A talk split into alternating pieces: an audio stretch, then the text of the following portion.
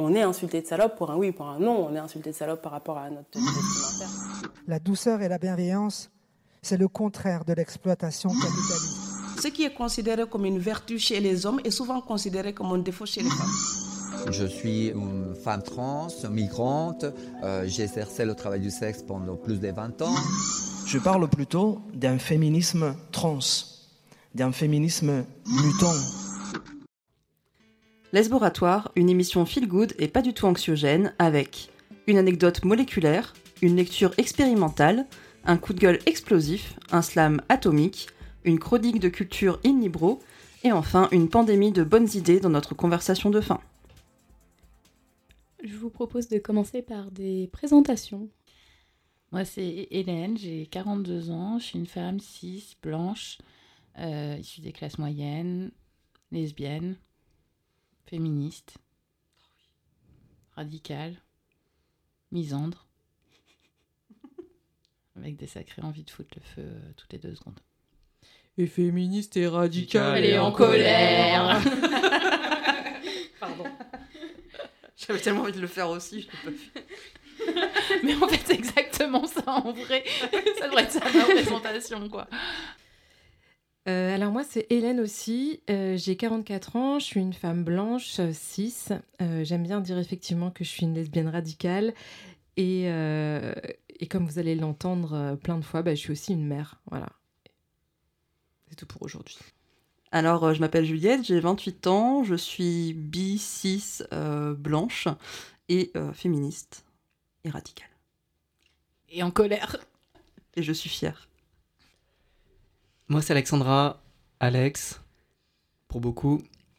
Je suis euh, féministe radicale, intersectionnelle, transféministe, pro-choix, bi, ascendant lesbo, meuf trans non-binaire, et en colère. Et fière.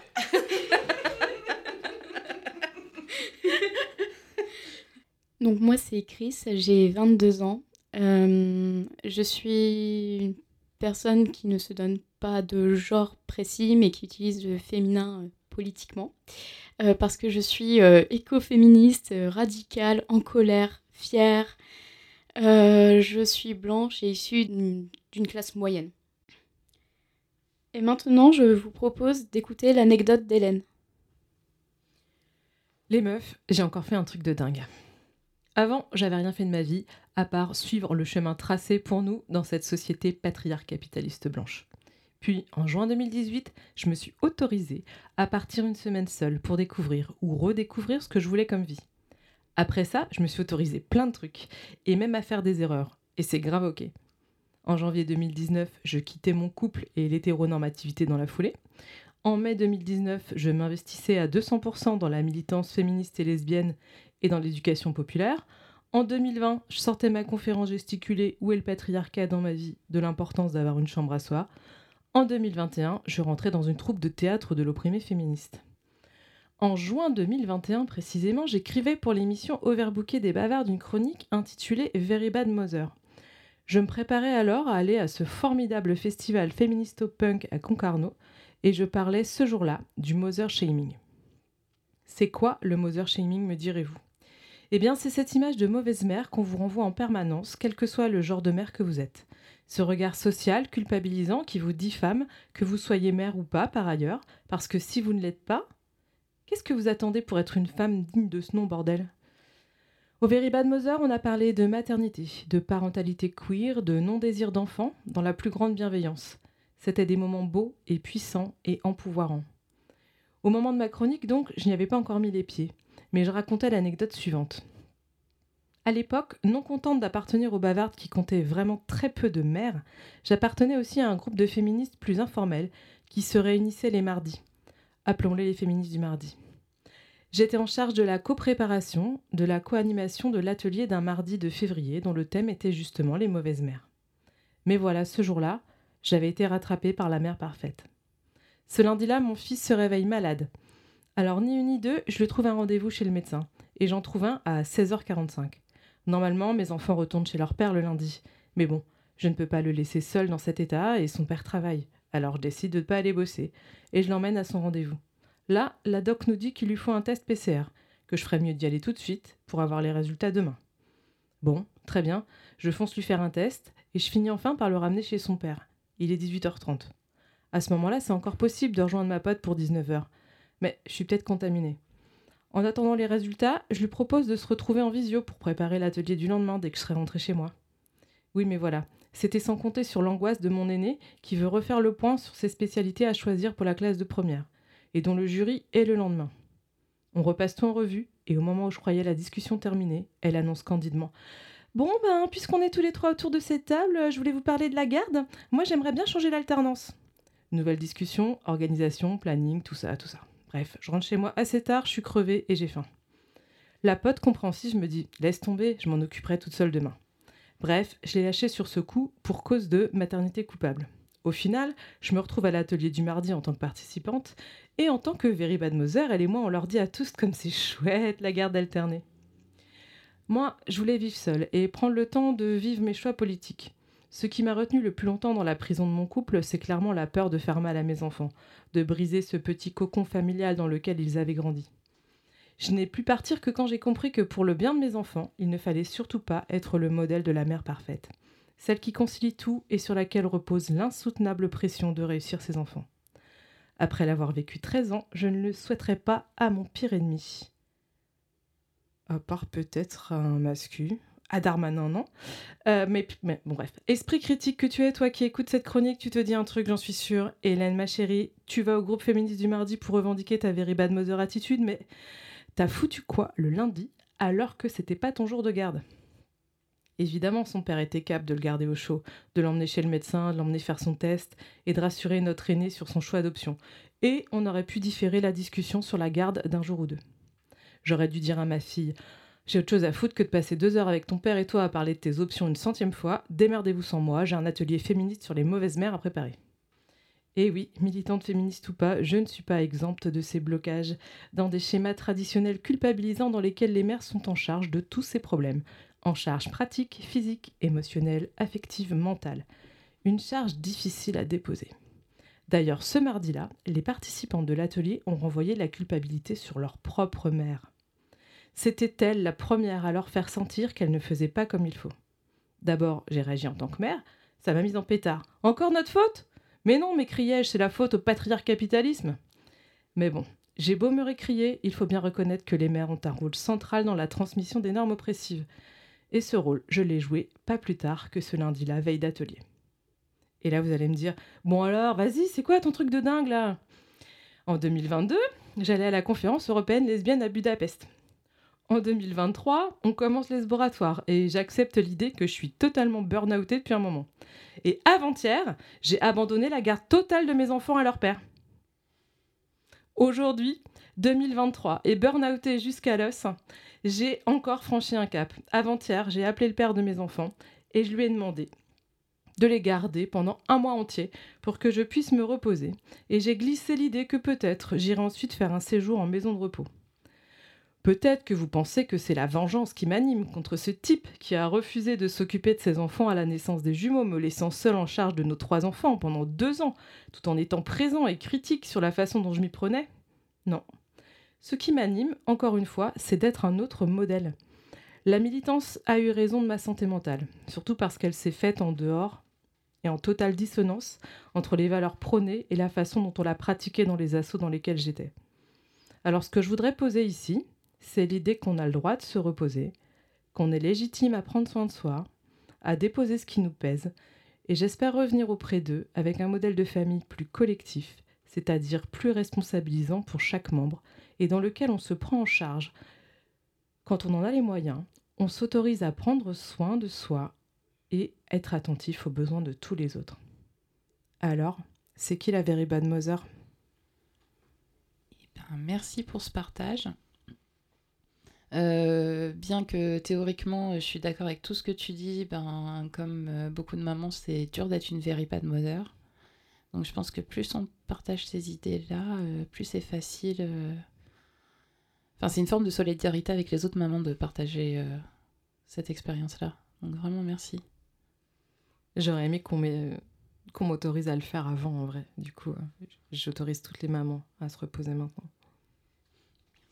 Euh, et puis je pense même en tant que femme, tout simplement, en déjà de dire, euh, bah, t'as le droit de, bah, de te reposer un petit peu, de pas forcément être tout le temps dans le care avec euh, les autres.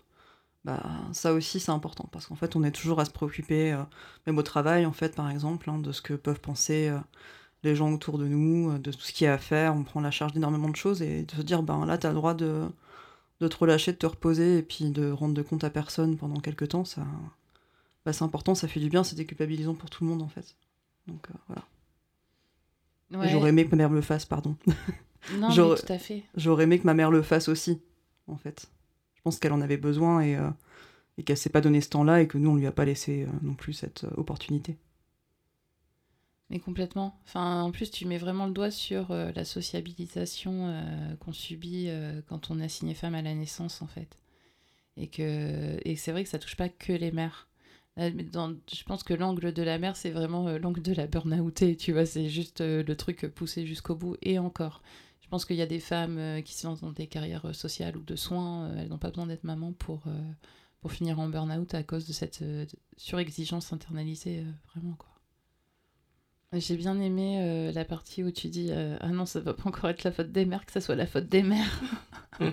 Parce qu'il y a un truc un peu comme ça. Quand on culpabilise, on culpabilise de culpabiliser. euh, Quand on culpabilise pas, on culpabilise de pas culpabiliser. enfin, il y a vraiment un truc, des fois, ça se mord la queue. Enfin, tu m'étonnes. Oui, c'est vrai que moi j'ai toujours connu euh, ma mère euh, mère au foyer, euh, 80% du temps justement pour s'occuper des enfants plutôt que d'aller travailler euh, dans l'idée de faire passer ses enfants en priorité. Donc c'est vrai que c'est une situation aussi difficile, euh, même socialement parlant. À part euh, les parents de l'école, il y a certains parents et en l'occurrence certaines mamans qui n'ont pas vraiment de d'amitié en soi qui se crée en dehors du cercle de l'enfant. Euh, moi, ça m'a. Ton texte m'a. Ton écriture m'a évoqué. Et ton histoire m'a évoqué un podcast que je viens d'écouter euh, juste euh, il y a peu de temps, juste tout à l'heure. C'est sur la sexualité. Ça s'appelle Free from Desire. Comment la sexualité m'a libéré. Et le deuxième épisode, il parle de grossesse. Et toi, tu vas un peu plus loin. Il y a aussi l'éducation, tout ça.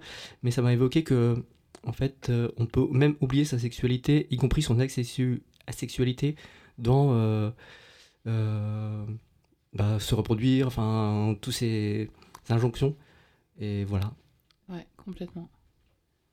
Il y a vraiment beaucoup, beaucoup euh, d'injonctions sur une femme et, et je pense que ça, ça renvoie aussi pas mal, enfin, ce que tu dis, à, la matonormativité, enfin, de ce qu'on est censé faire dans le couple. Enfin, et c'est apporter le soin, s'occuper de l'autre et aussi performer au lit et tout ça. euh, ouais. Hmm, Donner du service sexuel disponible, etc. Ouais. Merci. Je recommande ce podcast qui est chouette. Free from Desire. On va écouter le coup de gueule de Hélène. Dis-nous tout. Bonjour. Aujourd'hui, je veux vous raconter des histoires que je ne peux pas raconter. Vous me direz, ça va être compliqué de raconter des histoires que tu ne peux pas raconter. Oui, effectivement, ça va pas être simple. Je vais quand même tenter. Donc, si vous le voulez bien, vous allez lire entre les lignes de ce que je ne vais pas vous dire et comprendre pourquoi je ne vous les dis pas. Donc, courage et que le sort vous soit toujours favorable. Première histoire dont on ne parle pas. C'est une histoire de travail, une histoire harcèlement au travail, une histoire de milieu professionnel qui dysfonctionne, une histoire d'employé qui se dit que si elle travaille plus et se tue à la tâche, la situation s'améliorera. Je vous entends, je vous vois, trépignante et trépignante d'impatience, à l'affût de détails croustillants. Mais que s'est-il donc passé? Nous aussi, on veut s'indigner avec toi. Nous aussi, on veut changer la donne. C'est pas possible. La personne qui m'a confié son histoire m'a interdit d'en parler pour ne pas être grillée dans son milieu professionnel, pour ne pas subir de représailles et pour, pour garder l'espoir que la situation s'arrange si personne ne fait de vagues. La deuxième histoire, c'est une histoire de victime punie par ceux qui sont censés la protéger. Parce que cette personne a subi une agression dans une institution financée par l'État de la part de ceux qui sont en position de pouvoir et notre victime fait partie d'une catégorie oppressée. Punaise Mais Hélène, vous allez me dire, dans ma tête, vous avez toujours envie de me dire des trucs. Dis-nous en plus, on est chaud, des chauds bouillants, on va faire des actions suivies par la presse, on va dénoncer, on va pas laisser faire. Eh bah si, parce que pareil, le contexte fait que notre victime se sent en danger. La victime a été punie pour avoir dénoncé l'agression. La victime risque d'être encore plus mise à la marge et victimisée par les machines de pouvoir qui sont censées la protéger. Ces histoires, forcément, elles ont un contexte. Forcément, elles arrivent dans un système. Donc, je vais partager avec vous quelques données relevées dans, des articles de Mediapart qui mettent en lumière ces fonctionnements. Vous remarquerez, auditeuris perspicace que vous êtes, que je n'ai pas dit dysfonctionnement, mais bien fonctionnement, puisque, à mon humble avis, il est souhaité par les pouvoirs publics que les choses se passent ainsi. Donc le premier article que je cite s'intitule La Samaritaine visée euh, par une plainte pour complicité de harcèlement moral au travail. Il a été rédigé par Khadija Zerouali et publié le 24 mars 2022. Pour contexte, cet article relate l'histoire d'une vendeuse de la Samaritaine qui est victime de harcèlement. La Samaritaine est un grand magasin qui fait partie du groupe LVMH. Je vous, je vous invite à lire l'article en entier. Je vous cite ici les raisons qui poussent les salariés de différents milieux à se taire par mécanisme de protection.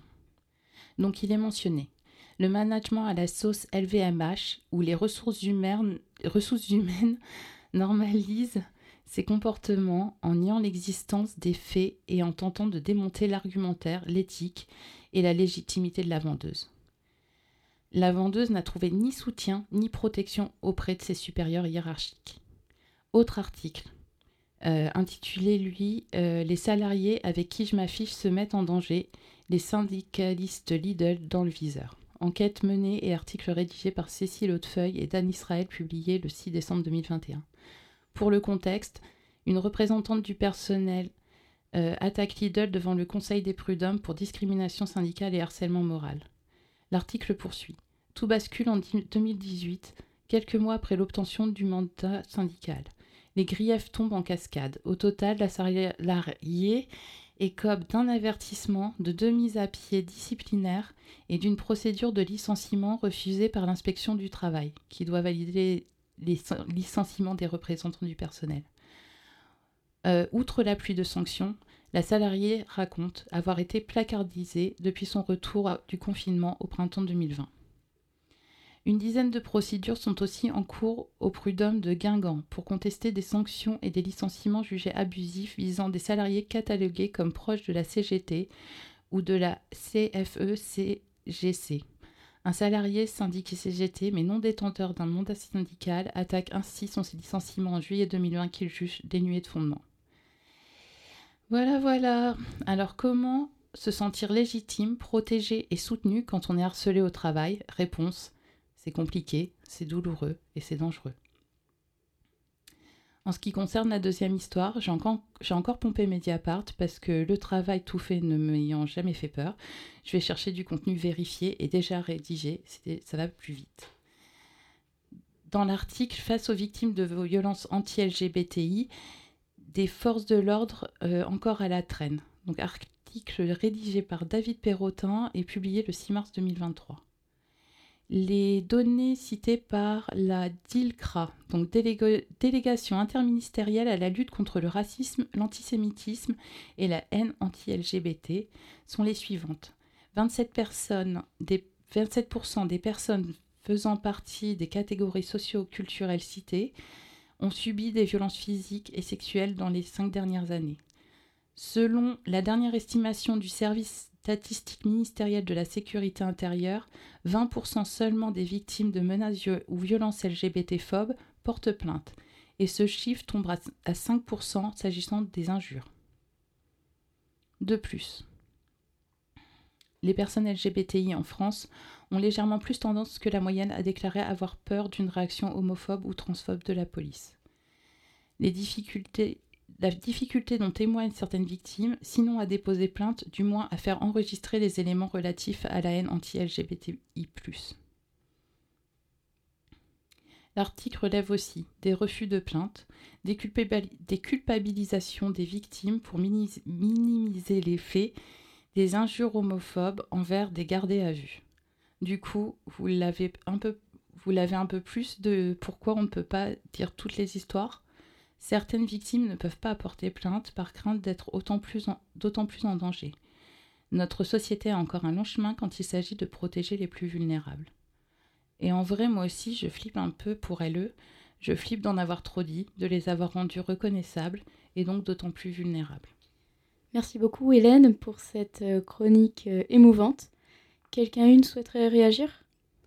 Euh, bah moi, je veux bien réagir déjà pour dire merci à Hélène en fait de parler de ce sujet bah, du harcèlement en fait qui est un, vrai problème. Moi personnellement, je l'ai subi bah, depuis mon plus jeune âge, que ce soit à l'école et puis même dans des, expériences professionnelles. Et franchement, c'est voilà, c'est quelque chose qui est bah, qui en fait euh, est dénoncé euh, voilà, par la société, mais en réalité, euh, il y a un vrai tabou et, et dans les faits, on trouve rarement du soutien en fait. C'est la solution, c'est souvent les personnes victimes qui s'en qui s'en vont.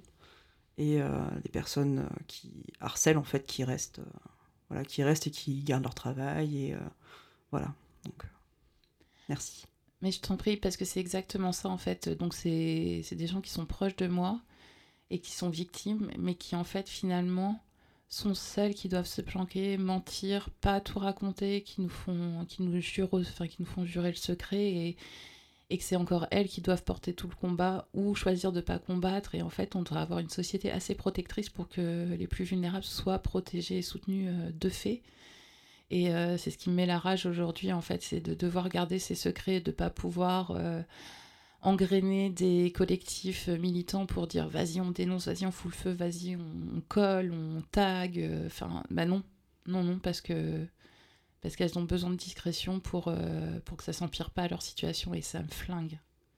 C'est l'aspect systémique euh, effectivement du problème. Tu disais je pense que les institutions veulent que ça se passe de cette manière, mais pour le coup ça appuie complètement tous les systèmes de domination sur lesquels sont, sont, fondées la société dans laquelle on vit. Et du coup, forcément, euh, si on avait un moyen euh, ou des moyens de, défendre ou de protéger euh, les victimes ou les personnes vulnérables, on ne serait pas dans cette société telle qu'elle est, avec les systèmes de domination tels qu'ils existent. Du coup, ça protège les dominants.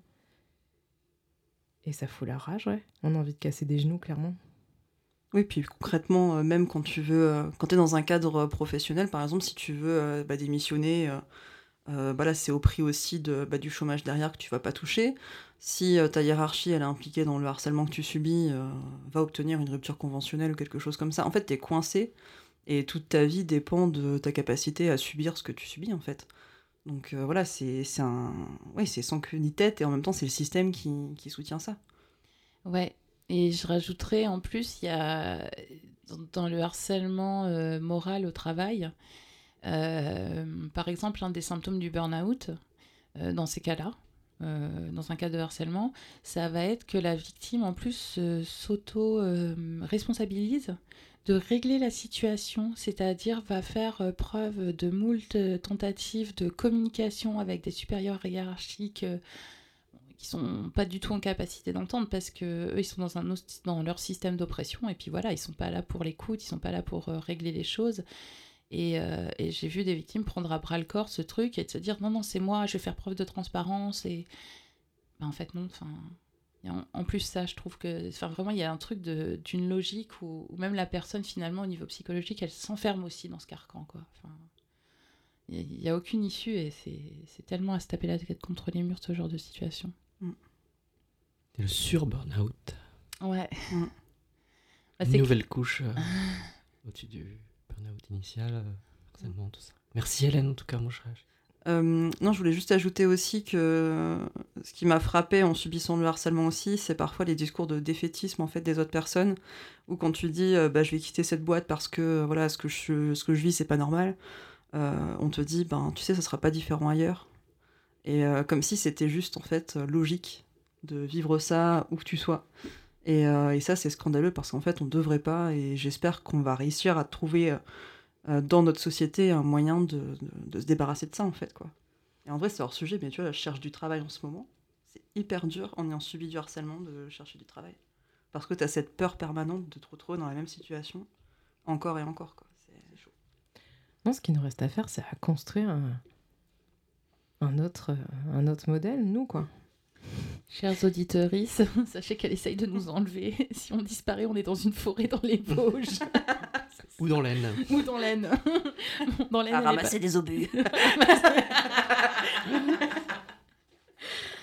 Non, je vous trouve vachement négative euh, sur mon idée de communauté queer dans la forêt. Ah non, moi, je suis très va enthousiaste. Ah, moi, je suis très enthousiaste, ma pousse. C'était juste pour te Je taquiner. suis juste vraiment. pour faire appel à des démineurs quand même avant d'emménager, c'est tout.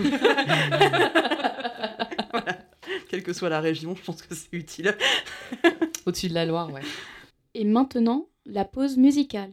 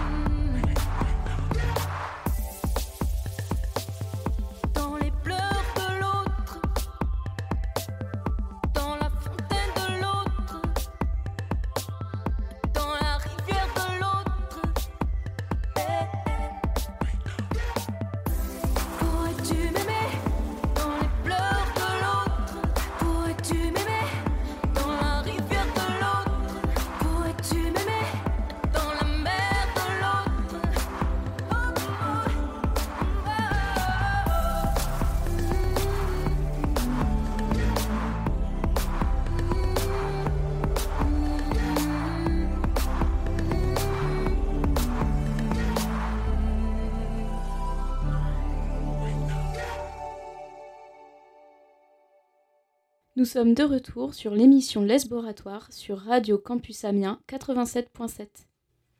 Nous allons écouter la lecture expérimentale d'Alex. C'est à toi. Alors, euh, aujourd'hui, j'ai choisi euh, de m'intéresser à un recueil, un petit recueil qui s'appelle J'espère qu'on choisira l'amour. Euh, c'est un texte de Kai Cheng Tom, qui est une essayiste, conférencière, performeuse, autrice, qui travaille sur la justice transformatrice, l'amour radical, la sexualité, le genre et la santé mentale, sujets. Elle publie euh, plein de trucs en ligne et j'ai choisi un extrait.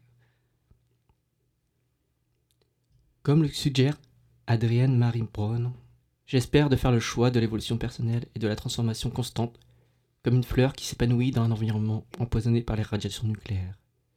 J'essaie de laisser la sagesse émerger de mon corps traumatisé. Alors, s'il nous faut vraiment œuvrer à la justice, voici quelques propositions que je fais pour ce travail. Il nous faut créer des définitions flexibles, effectives et pragmatiques de la justice de façon à comprendre ce que nous faisons exactement et quelles valeurs nous avons en commun. Il est possible que nous ayons besoin de différentes définitions de la justice pour différents contextes, mais je suis convaincu que la justice, c'est nommer la blessure et transformer les personnes ainsi que les conditions qui ont causé cette blessure. Nous devons accepter l'idée que les survivantes et survivants de violence peuvent aussi exercer de la violence. Y avoir survécu n'est pas une médaille de pureté, et cela n'exonère pas non plus de toute responsabilité. Il faut nous engager profondément avec ferveur pour la dignité de la vie humaine. Il ne nous faut pas céder au besoin pressant d'exercer de la violence même au nom de la justice. Il faut accepter que nous ne pouvons pas forcer les autres à changer de manière de penser ou à changer les croyances. Nous pouvons en revanche poser des limites aux comportements violents et faire en sorte qu'elles soient respectées. Pratiquer la mise en œuvre de la justice exige du savoir-faire et une expérience complexe et demande une grande intégrité. La facilitatrice, la personne qui met en œuvre un processus de justice, doit agir honnêtement, de façon transparente et en étant consciente du risque d'abuser du pouvoir qui vient de ce rôle. Comme toute position de pouvoir, la mise en œuvre de la justice sociale risque d'attirer celles qui s'intéressent davantage au pouvoir qu'au travail lui-même, ou peut mettre les facilitatrices face à la tentation de l'utiliser à mauvais escient. Il est nécessaire d'avoir des outils et des stratégies pour modérer le pouvoir des personnes qui sont chargées de mettre en œuvre la justice pour vous et pour prévenir un mauvais usage de cette proposition. Autre point, la justice peut parfois échouer à ce que certaines, voire toutes, soient satisfaites. Il n'est pas nécessaire que nous nous aimions toutes, que nous soyons tous amis ou que nous partagions nos espaces personnels avec tout le monde. La justice doit viser à réduire le risque de violence future face à une désescalade pour garantir que chacune dispose des ressources de base nécessaires pour vivre, guérir et profiter de la vie. Oui, nous avons le droit de profiter de nos vies. Chacune a le droit du, soutien au cours du processus de la justice. Nombreux, nombreuses sont les praticiennes, praticiennes expérimentées en matière de justice sociale qui suggèrent la mise en place de pods, c'est-à-dire de petits groupes communautaires pour créer des réseaux de soutien souples. La communauté doit reconnaître sa responsabilité dans la production, le cautionnement et la reproduction de la violence. Il n'est pas acceptable que, dans les espaces communautaires, pendant des années, des décennies, nous avons vu des gens mal agir et se faire mal les unes les uns aux autres en leur trouvant des excuses pour tout, d'un coup, nous retourner et avoir l'air choqués lorsque quelqu'un nomme cette violence. Nous ne pouvons pas prétendre que nous n'avons pas contribué à couvrir, minimiser et même encourager la violence. Nous ne pouvons pas organiser des fêtes où tout le monde est super défoncé ou bourré et où on encourage la transgression physique, sexuelle et verbale des limites. Puis agir comme si les personnes autrices d'agression étaient toutes des monstres sociopathes qui auraient infiltré nos communautés parfaites. Dernier point. Il faut nous aimer, nous-mêmes. Nous devons encourager l'amour, de l'amour radical, de l'amour qui aille au fond des choses, de l'amour qui pose des questions difficiles, qui soit prête à écouter l'histoire tout entière et à aimer quand même. De l'amour pour les survivantes, de l'amour pour les personnes autrices d'agression, de l'amour pour les survivantes qui ont agressé et de l'amour pour les personnes autrices d'agression qui ont survécu. De l'amour pour la communauté qui nous a tous abandonnés. Nous vivons empoisonnés. La planète se meurt. Nous pouvons choisir de nous détruire les uns les unes les autres ou nous pouvons choisir l'amour. Même en plein désespoir, nous avons toujours le choix. J'espère que nous choisirons l'amour. Waouh Ce texte, c'est magnifiquement écrit et que ça reprend absolument tout ce qu'il y a à dire sur, euh, sur le manque d'amour de nos communautés, notre, enfin, de notre société du coup qui, qui, qui impacte euh, nos communautés et, nous en fait, du coup, enfin, et l'individu euh, fragile et vulnérable qui s'y trouve quoi. Et, euh, c'est dingue d'être aussi lyrique, complet, tu vois. Ce texte, il a tout en fait. Et il était magique.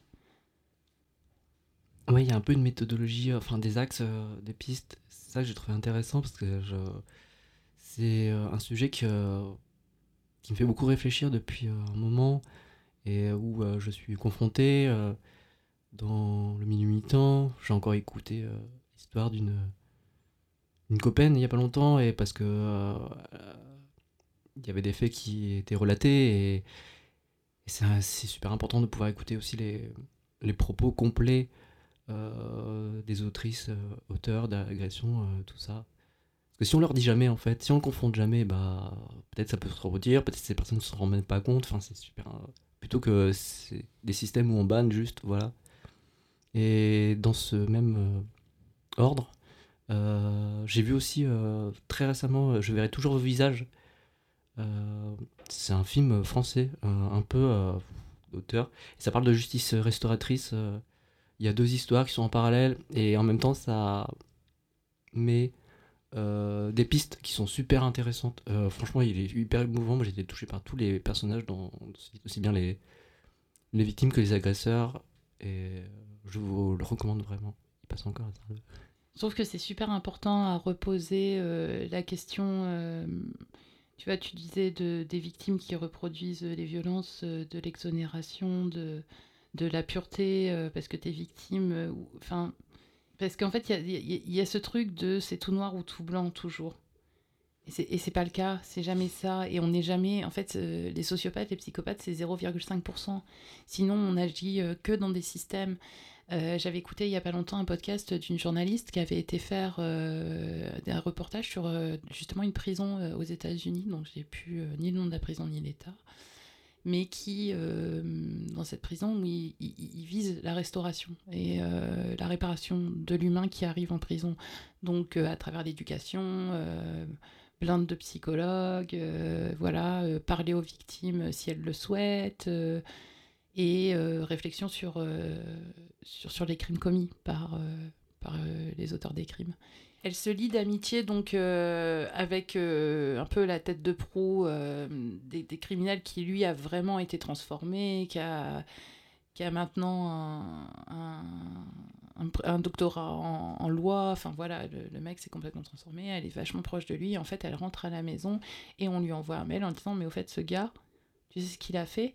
Et donc elle reçoit le casier judiciaire du gars et elle se rend compte que les crimes sont vraiment horribles et elle n'arrive pas à relier les deux personnes. Et en fait, je pense qu'on manque vachement de ça dans notre société, de, de- prendre en compte une personne quand elle arrive de toutes ses facettes, enfin aussi dark qu'elle soit, euh, aussi lumineuse qu'elle soit. Et, et euh, moi, c'est un truc qui me choque vachement dans les rapports humains souvent, c'est euh, de, de jeter quelqu'un à la poubelle parce qu'il a fait un truc. Et en fait, moi, je me dis, mais non, mais ça, ça, ça fait partie de, de l'humain. Enfin, bon, après, on peut en discuter, on peut réparer, on peut essayer d'avancer, on peut décider de faire la gueule pour toujours, il n'y a pas de souci, mais, mais en fait, il n'y a pas de choc à ce que l'humain soit horrible à mes yeux.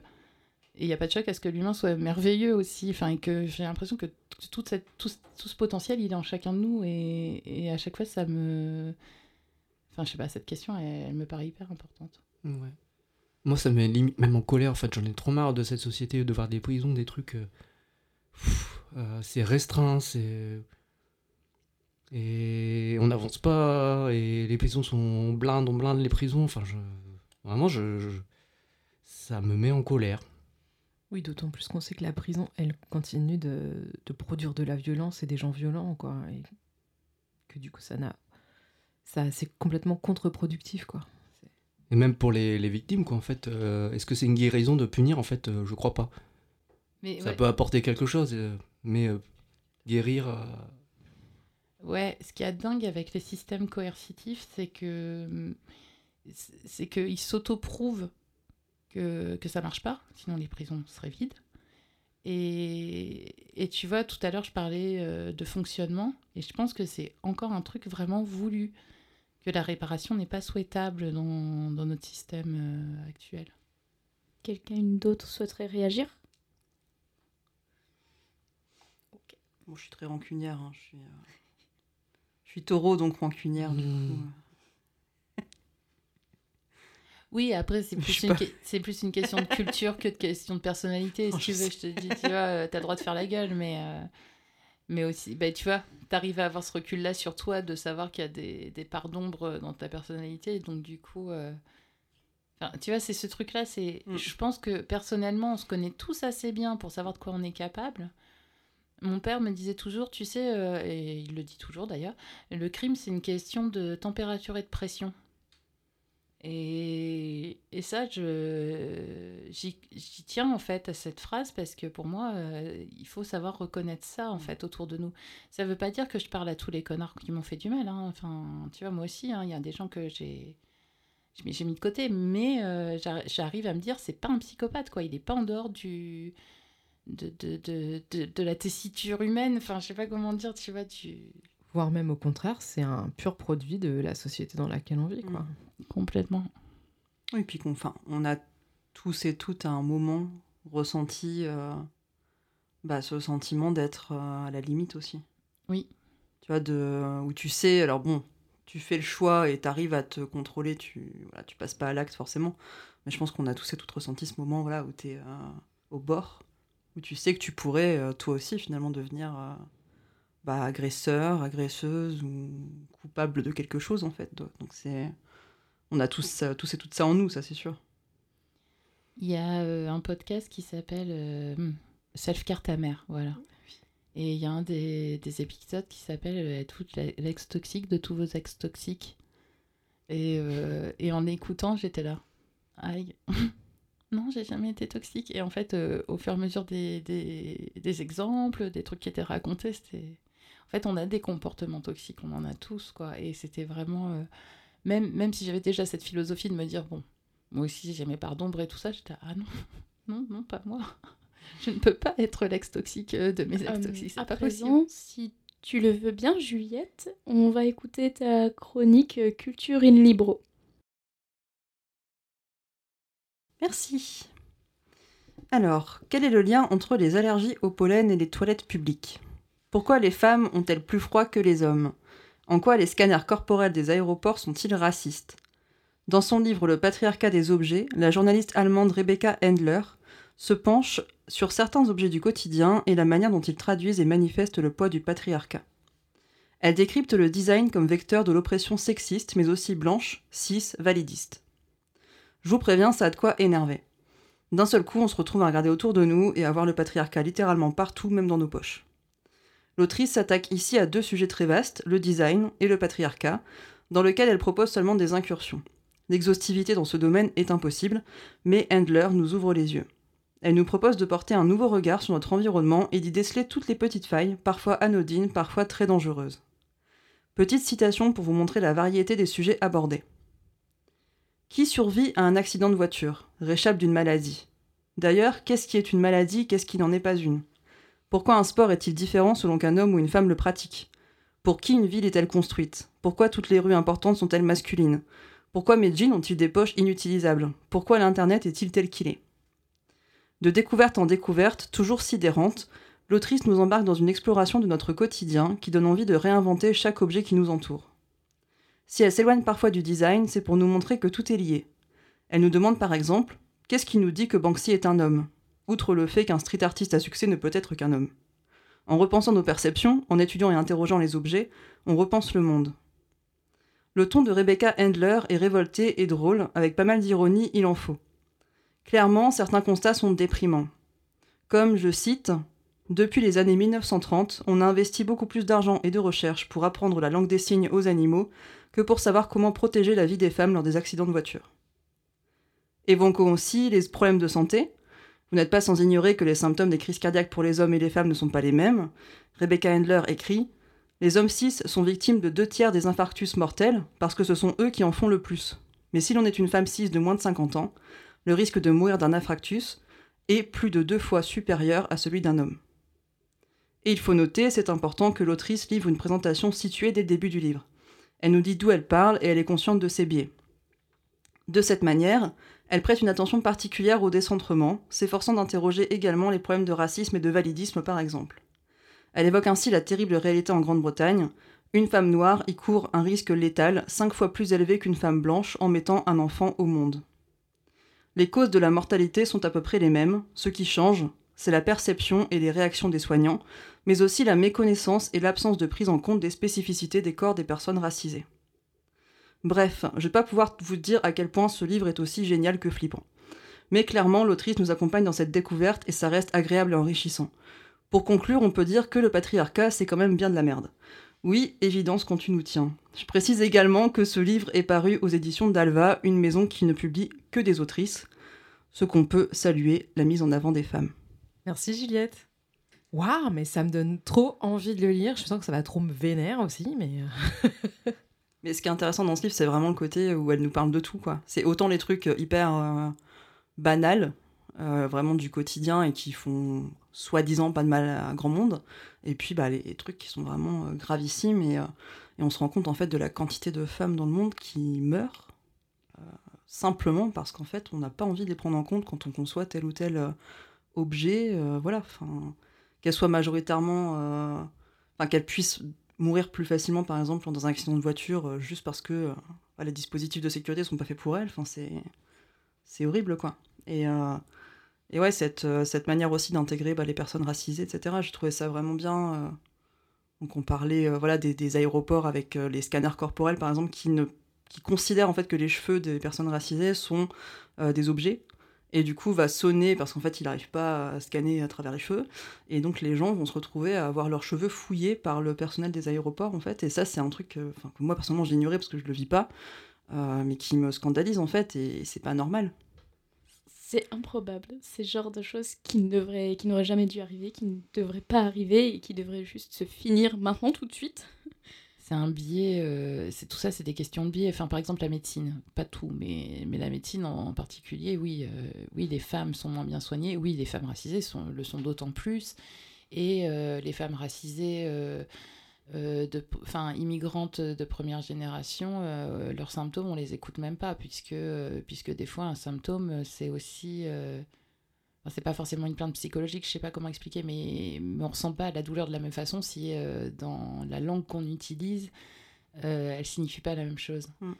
Euh, J'ai une copine euh, qui est médecine, médecin généraliste et, et en fait, par exemple, elle reçoit beaucoup de femmes âgées maghrébines qui ont chaud sur la moitié du corps. Mm. Ce qui est en fait qui vient d'une expression euh, en arabe qui est euh, on m'a volé la moitié de mon cœur, qui est euh, en fait un symptôme d'épuisement chez ces femmes. Et en fait, elles ont chaud sur la moitié du corps. Enfin, le... Donc du coup, en fait, si tu veux, de base, bon, bah, bon, après, ma pote, elle est très... elle est toujours dans la formation apprendre, comprendre. Voilà, c'est une docteure engagée, mais... mais oui, si t'es un homme blanc et médecin, euh, tu vas pas te poser la question. Enfin, t'as aucun intérêt. C'est Et puis c'est intégré dans le système de toute façon. Enfin, c'est les, les livres aussi euh, qui vont servir voilà, à apprendre aux médecins leur, euh, leur travail. C'est des livres qui vont perpétuer de toute façon une certaine vision. Voilà, le corps, le corps féminin est beaucoup moins connu que le corps masculin, étudié beaucoup, depuis beaucoup, très peu de temps. Et euh, la plupart des médicaments, pareil, sont, testés sur des hommes. Enfin voilà, il y a tout un. En fait, les biais sont omniprésents, quoi, de tous les côtés. Euh, le fait que bah, les femmes en fait sont beaucoup plus susceptibles aussi de développer des effets secondaires euh, sur les médicaments parce que bah, justement c'est testé sur les hommes avant tout voilà même dans les même dans les traitements en fait on n'est pas non plus égal et je voulais juste évoquer aussi un autre livre en fait qui est un petit peu similaire à celui-ci qui est un peu plus connu Euh, c'est Femmes invisibles de Caroline Criado Pérez vous avez peut-être déjà vu passer euh, qui en fait justement étudie aussi certains de ces sujets. Alors c'est moins axé design mais du coup c'est aussi sur euh, le fait que le monde en fait n'est pas fait pour les femmes finalement et tout est conçu à partir du modèle d'un modèle masculin bien précis qui d'ailleurs aussi exclut hein, des personnes en obésité par exemple. Enfin voilà il y a tout un les personnes invalides voilà. Donc donc voilà deux lectures qui sont flippantes et intéressantes Si on considère que euh, la norme, effectivement, c'est euh, euh, la norme de la santé et de, tout, en fait, c'est un homme blanc entre 30 et 40 ans, alors en fait, ça exclut 97% de la population de ce monde. hein. 10% de personnes blanches sur la planète, 5% seulement d'hommes blancs. Si on veut les choper entre 30 et 40 ans, à un âge où ils sont en bonne santé et où ils sont pas obèses, etc., ça fait quand même très très très peu de monde pour lequel ce, le- notre univers est pensé en fait. J'avais envie d'ajouter quand même une note positive à cette conversation. Euh, J'ai vu un, une petite, euh, un petit reel euh, sur Instagram euh, où la nana dit euh, Voilà, enfin la définition d'être en bonne santé mentale, c'est euh, être un homme blanc, euh, cis euh, à l'époque victorienne. Bah écoutez, euh, je m'en sors bien avec mes névroses, merci quoi. je suis contente de pas être en bonne santé mentale. Euh, moi, ça m'évoque euh, une petite anecdote euh, personnelle. J'étais sur un village santé et il y avait un stand les sages-femmes d'Amiens, l'école de sages-femmes. Et là, il y avait la sage-femme en chef qui est là depuis je sais pas combien d'années. Et j'étais lui causer un petit peu et je me demande, mais en fait, moi j'ai des implants mammaires, machin, etc. Et je suis trans et tout. Et comment ça se passe un peu? Et elle m'a pas su me répondre. Ah, c'est la première fois qu'on me pose la question. En fait, je sortais des, des clous, etc. Et voilà, c'était un peu euh, une autre histoire. euh, de ces... Les cases dans lesquelles on rentre pas. Voilà. Ouais, c'est- ça me fait penser euh, aux hommes trans aussi qui se pointent euh, en rendez-vous gynéco. Et, Hmm. et alors donc des fois ça se passe bien parce qu'ils tombent sur des super gynécos et des fois ça se passe super mal aussi ou des fois juste euh, voilà il y a incapacité à répondre. Pour en revenir au livre, euh, il a l'air très intéressant. Je suis très curieuse de savoir ce qu'il y a dedans, euh, notamment avec la couverture où il y a plein d'objets vraiment euh, anodins comme un ballon de foot, une chaussure à talons et un mixeur. Vraiment, c'est très, très hétérogène comme, comme sorte d'objet. Ça promet, je pense. Moi, j'ai une réaction par rapport à la maison d'édition qui ne recrute que des autrices. Euh, moi, je suis assez euh, passionné de tatouage et euh, j'ai dans mon cœur de me faire tatouer que par des personnes sexisées. Et pour l'instant, j'ai encore, c'est encore le cas. Pourtant, j'en ai quand même pas mal. Et voilà, c'est une petite manière de contribuer aux meufs, en fait. Moi, je, je suis un peu dégoûtée sur ce côté-là parce que, en fait, les gens, quand ils me voient, ils disent souvent Ah, toi, je suis sûre, tu fais tatouer que par des meufs et tout. Et en fait, mes trois premiers tatouages, ça a été des mecs qui les ont fait. Et du coup, je me dis euh, Merde tu vas les recouvrir, tu vas les recouvrir. Bah, je les aime bien quand même, tu vois, mais. Bah, Je déconne. T'as le droit de mentir. oui, bah, oui. c'est ça. On va faire une petite pause musicale dans les laboratoires. On se retrouve tout de suite après ça.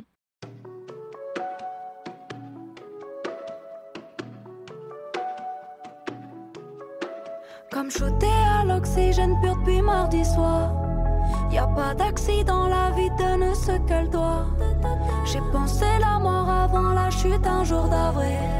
Là, je pense oxymore pour décrire toute ma vie.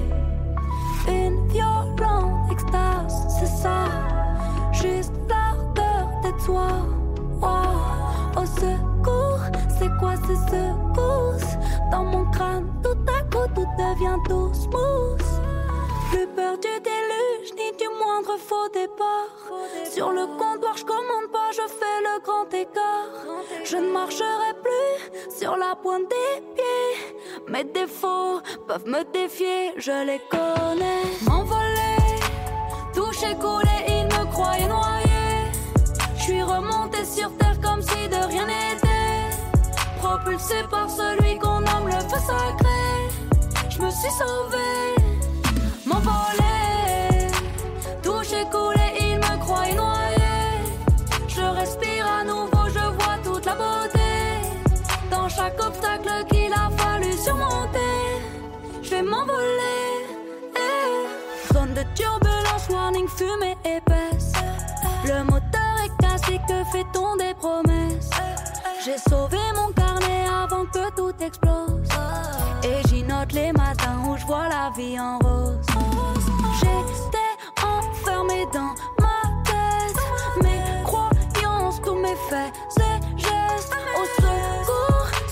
Ces secousses? Dans mon crâne, tout à coup, tout devient tout smooth. Happé par l'à peu près, j'attendais, j'attendais. Le monde d'après, sans me fier à l'instant T. Faire confiance à ceux qui se racontent. À présent, c'est le présent qui compte. M'envoler, toucher, couler, il me croyait noyé. Je suis remonté sur terre comme si de rien n'était. Propulsé par celui qu'on nomme le feu sacré. Je me suis sauvé, m'envoler. Touché, coulé, il me croyait noyé. Je respire à nouveau, je vois toute la beauté. Dans chaque obstacle qu'il a fallu surmonter, je vais m'envoler. eh. Vous êtes de retour dans l'Esboratoire sur Radio Campus 87.7. Et voici le moment slam avec Chris. Merci Alex. Euh, ça s'intitule Normal. Normal, mot résonnant comme bien. Normal comme ultime avenir. Normal comme dernier soupir. Normal tendant vers le pire. Normal tu seras. Normal tu deviendras. Coincés entre tradition et conviction, on nous enferme et renforce les cloisons. Pensé comme une trahison, on se contredit pour répondre aux conventions. Évitant la conversion, contournant notre nature considérée comme impure, on se confond dans la normalité pour essayer de se faire accepter, au risque de se perdre et de tomber. Mais telle une flamme, quand on essaye de l'éteindre, elle danse, concevant l'étreinte plus douce, gardant plus de sens. Interloqués par cette idée cocasse nous rendant loquace, on décide d'écrire des textes qu'on crie à tue-tête, qu'on interprète, qu'on s'entête à connaître, dans l'esprit de faire naître de l'espoir dans votre être. Nous ne sommes que les interprètes, prêtant notre voix aux mots, jouant avec les mots, on proclame les valeurs qui nous tiennent à cœur, on se fait l'oracle de Delphes de nos adelphes. Clairvoyants, nous suivons notre propre voie. Voyant rouge allumé sur la normalité, alité par l'exclusion normalisée. Normal tu deviens, normal tu seras, normal tu deviendras. Mais aujourd'hui, normal sera Norbien. Ouh. Yes. Merci Chris. Merci Chris. Très très beau texte. C'est extrêmement touchant et extrêmement parlant et je pense que il y a quelque chose de vraiment universel euh, dans ce que tu as écrit et tu l'as tellement bien décrit. euh, C'est merci vraiment. Merci à toi. Ça résonne particulièrement, euh, et je- particulièrement ne veut rien dire dans ce cas, avec tout ce qu'on a dit aujourd'hui, mais avec tout ce qu'on aurait pu dire aussi à d'autres moments, effectivement, sur l'injonction à la normalité, sur ce que c'est que la norme, sur comment elle est destructrice et violente, et sur ce qu'on voudrait en faire. Quoi. Merci. Ouais, c'est vrai que en fait, ça récapitule bien tout ce qui a été dit. euh, Enfin, ça, ça lie bien euh, l'émission. Bravo pour ce fil rouge euh, divinatoire finalement. Finalement. Ta vie, tu parles d'oracle de Delphes, euh, c'est toi. C'est exact. On est tous un petit peu euh, l'oracle. J'ai bien aimé moi cette, euh, cette rime. Mm. J'ai bien aimé. J'ai bien, j'ai aimé tout le texte. hein. Mais- Mais, c'est vrai que cette rime, euh, je l'ai, je l'ai trouvé euh, vraiment bien. Ouais. L'oracle de Delphes de nos Adelphes, ouais. Euh, moi aussi j'ai bien aimé. En plus, elle était non seulement ça rimait, mais il y avait un truc avec les les, les consonnes Le- percutantes Ouais. qui donnaient un, un beau rythme. Mais enfin, tout était bien écrit. hein. C'est pour ça qu'on a du mal à réagir parce qu'en fait, c'est tellement vu que ça résume bah, plein de choses en fait, on peut pas rajouter grand chose pas à ça quoi. Tu nous as séché. Ouais, c'est ça. Bravo. hein. Bah, merci en tout cas, je suis trop contente que ça résonne en chacune de vous. Et, euh, et hum, oui, euh, je voulais vraiment regrouper un maximum de gens, les 97% des personnes existantes dans ce monde qui peuvent se sentir un peu seules, un peu euh, anormales. Bien, sachez que vous n'êtes pas seul et que vous êtes plus normal que la moyenne du coup, que les 2% qui restent sur Terre. Je rappelle du coup le mantra de l'émission les jantes normales, c'est nous. Et c'est nous qu'on a raison. En fait, je trouve que c'est hyper dur. Enfin, pour écrire aussi, je trouve que c'est pas facile en fait d'écrire pour tout le monde.